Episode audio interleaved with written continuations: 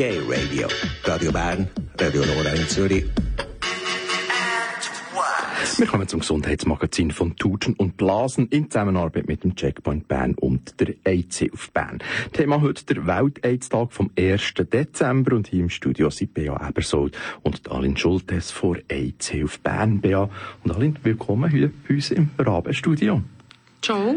Ja. Hallo. Gibt es eigentlich rund um HIV und AIDS eine Normalisierung? Bea. Ja, ich denke, es gibt rund um HIV, AIDS, von AIDS reden wir in der Schweiz selten mehr, weil es eben das zum Glück fast nicht mehr gibt. Durchaus eine Normalisierung. In dem Sinn, als dass ähm, neue Diagnosen heute nicht mehr der Weltuntergang bedeutet, dass es möglich ist, mit HIV zu leben, zu arbeiten, äh, alles das zu machen, was man macht, wenn man nicht HIV-infiziert ist und auch gleich alt zu werden wie nicht HIV-Infizierte. Das ist die Normalisierung, die wir können sagen Aber das ist dann eher, glaube ich, auch schon ein bisschen alles. Mhm. Aber das Problem ist ja heutzutage eben nicht mehr, dass man an AIDS erkrankt, sondern eben die Stigmatisierung von HIV-positiven Menschen und eine Kampagne, die jetzt da dran arbeiten. Genau, ich glaube, äh, Kampagne einerseits respektive wir von der AIDS-Hilfe Bern äh, haben jetzt uns äh, etwas anderes ausgedacht das Jahr. Zu der Kampagne sagt Tallinn nachher noch etwas. Wir machen ein ganzzeitiges Inserat in den Berner Medien, wo Persönlichkeiten aus dem ganzen Kanton, aus der Stadt Bern, ihre Solidarität mit von HIV betroffenen Menschen Ausdruck geben, weil wir es eben wichtig finden, dass man immer wieder hersteht und gegen die Stigmatisierung von HIV-infizierten Menschen einsteht. Und die Kampagne, das ist eine Kampagne primär von der AIDS Schweiz, Undetectable nennt sich die. Da würde ich gerne der Aline das Wort geben dafür. Ja, also Undetectable im Moment ist eine Kampagne, die vor allem im MSM-Bereich gestartet hat von AIDS-Hilfe Schweiz, wo man die Botschaft, die eigentlich schon mit dem ECAF-Statement seit 2008 eigentlich besteht, dass man nämlich, wenn man ähm, seit sechs Monaten unter ähm, wirksamer antiretroviraler Therapie steht und die Virenlast supprimiert ist, nicht mehr ansteckend ist. Das ist eine Botschaft, die eben schon seit 2008 eigentlich propagiert worden ist, aber in der Gesellschaft ist sie noch nicht wirklich angekommen. Und aus dem Grund hat er quasi der MSM-Bereich von AIDS in der Schweiz gefunden, sie macht das jetzt zum Thema. Kampagne vor allem im im MSM-Bereich des Jahres, die DZF Schweiz will das jetzt auch auf die anderen Zielgruppen ausweiten.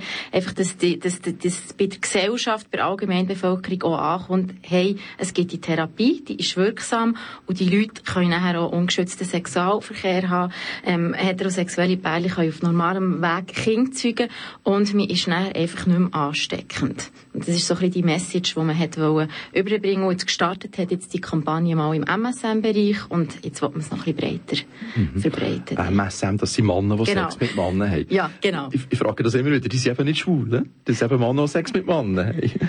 Ja, das sind Männer, die Sex mit Männern haben. Da gehören natürlich schwule Männer dazu, aber auch bisexuelle Männer oder Männer, die einfach zwischendurch auch Sex mit Männern haben, aber vielleicht mit einer Frau verheiratet sind oder in heterosexuellen Partnerschaften leben.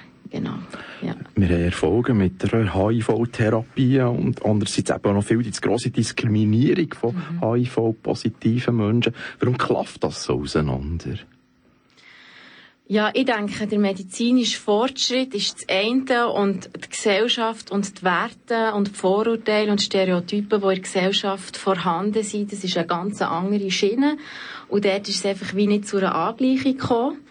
Ähm, das eine ist, man kann natürlich ähm, Stigmatisierung, Diskriminierung mit Informationsvermittlung bekämpfen. Das allein hilft aber noch nicht, wenn man Vorurteile hat gegenüber, sagen wir jetzt vielleicht Transmenschen oder, oder schwulen Menschen oder Migranten, ähm, dann bringen auch Informationen nichts, oder? Dann bringt man das immer mit Stereotypen in Verbindung. Und ich denke, dort, dort ist so ein bisschen wie das Problem. Also sicher auch die fehlende Information. Das wird man jetzt mit dem Undetectable sicher ein bisschen nachholen, dass die Leute wie auch merken, die Therapie, die gibt's jetzt schon lange und die ist wirksam. Ähm, und auf der anderen Seite muss natürlich auch ein Umdenken, ein gesellschaftliches Umdenken gleichwohl stattfinden. Die AIDS Bern spricht verschiedene Zielgruppen an. MSM zum Beispiel Und da kommt es zum Teil eben zu Mehrfachdiskriminierung. Erzählt was sind das für Diskriminierungen?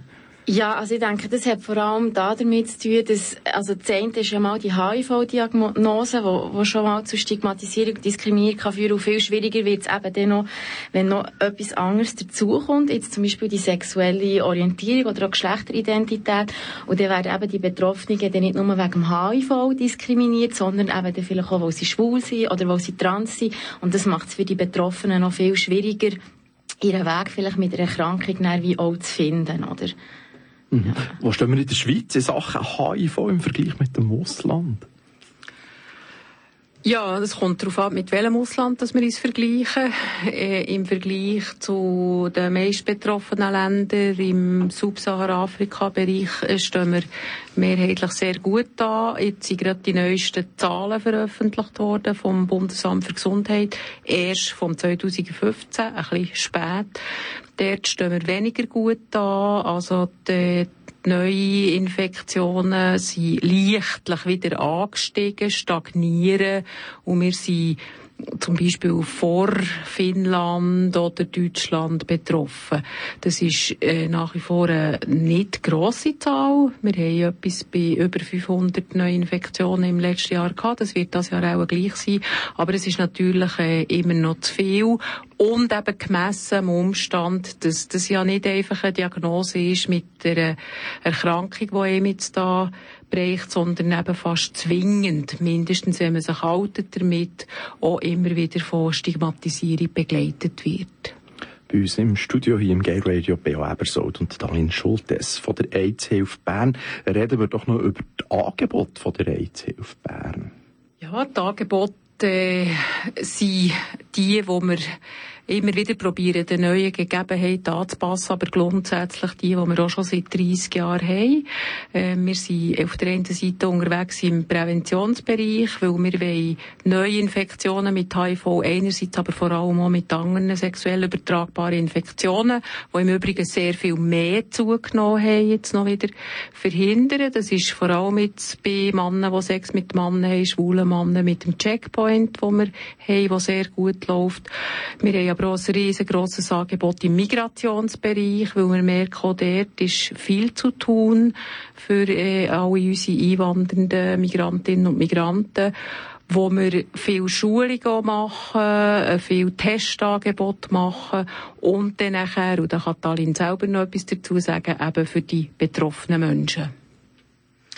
Ja, also das Beratungsangebot umfasst äh, eine kostenlose und anonyme Beratung für alle HIV-positiven Menschen und ihre Angehörigen im Kanton Bern. Ähm, das Angebot besteht in verschiedenen Sprachen. Ich biete Deutsch, Französisch, Englisch und Spanisch an und sonst arbeiten wir mit den Übersetzer von Comprendi und dort beraten wir wirklich zu allen möglichen Themen. Also viel zu, zu wie gehe ich mit einer Neudiagnose um, die ganzen Informationen zu Therapie, zu rechtlichen Fragestellungen, auch Unterstützung eben im Fall von Diskriminierung oder Stigmatisierung, bei finanziellen Problemen. Nebendran haben wir auch noch Projekt. Wir haben äh, ein Peer-to-Peer-Projekt, wo wir quasi betroffene Menschen sich für andere betroffene Menschen einsetzen. Und wir haben auch eine Gruppe für betroffene Frauen, HIV-positive Frauen, positive Frauen Schweiz. Und das ist so das, was ich im betroffenen Bereich anbiete. Am 1. Dezember ist Welt-AIDS-Tag. Was plant AIDS auf Bern in diesem Zusammenhang für Aktionen? Wir planen in dem Sinne keine Aktion. Wir sind ja letztes Jahr 30-jährig geworden. Der 1. Dezember ist Weltaids-Tag. Du hast es gesagt, das ist gleichzeitig immer unser Geburtstag. Das ist immer ein schönes Zusammentreffen. Wir haben aber im letzten Jahr ja bei unserem 30-jährigen sehr viele Veranstaltungen gemacht, sehr viele äh, öffentliche äh, Veranstaltungen und dann am Schluss so ein grosses Fest zum 1. Dezember. Das hat uns dann bewogen, das Jahr jetzt ein bisschen kürzer zu treten. Das ist ja auch immer eine Frage von Ressourcen. Und darum eben das grosse Inserat, das ich schon genannt habe, und eine Veranstaltung als solches gibt es das Jahr keine. Mhm. Ja, warum gibt es den Weltaids-Tag überhaupt noch?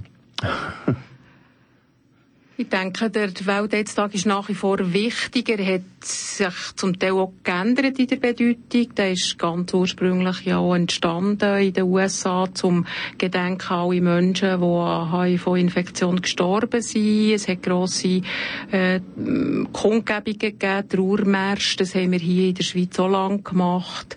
Äh, zum Glück sterben die Menschen eben nicht mehr in diesen äh, Ausmaß, wie das war. Aber es gibt ihn nach wie vor auch hier bei uns, weil wir eben die ganze Problematik noch nicht wirklich können in eine gute Richtung lenken, dass eben die Menschen immer noch zu fest diskriminiert und stigmatisiert werden. Und solange das, so ist, braucht es den Welt Weltaids-Tag noch für mich, gerade wo so ein bisschen älterer Schulen ist, ist der Weltaids-Tag immer noch irgendwo wichtig. Also es äh, es tut dem immer noch beschäftigen. Also vor allem so, so rückblickend, was man erlebt hat im Zusammenhang eben mit, mit AIDS, oder? Und das sollte man auch nicht vergessen, oder?